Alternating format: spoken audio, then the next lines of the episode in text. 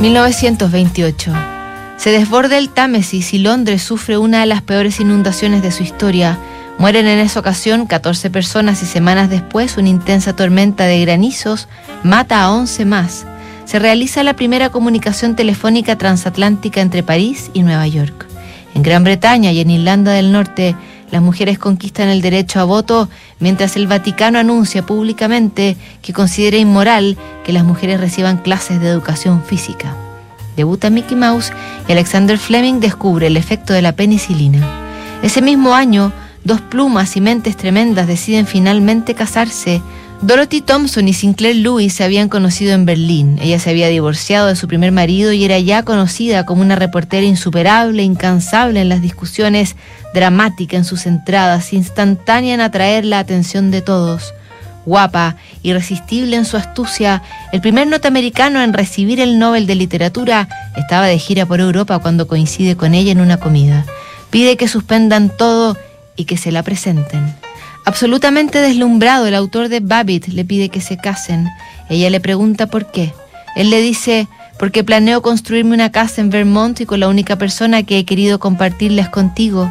Ella le dice que no es motivo suficiente y entonces Luis le advierte que le volverá a pedir matrimonio en público y en privado cada vez que se vean. Lo hace. Ella acepta. Se casan ese año, pero la intensidad hace muy difícil a veces convivir. Dorothy y Sinclair tratan. En medio del intento se escriben cartas como esta que le escribió la periodista y feminista a su marido. No puedo recordar que tú jamás me preguntaras qué deseo, pese a los años que llevamos viviendo juntos, pero lo que no quiero es un divorcio y no voy camino a obtener uno. Conozco las leyes de divorcio de Vermont. En una época, lo confieso, pensé en divorciarme. Eso fue a causa de la brutalmente desconsiderada manera de tratar nuestra relación en tu affair con Marcela, tan lejos como para presentársela a Wells como su futura madrastra. Eso me llenó de una ira ciega y pensé que debía evitarme cualquier futuro insulto de ese tipo.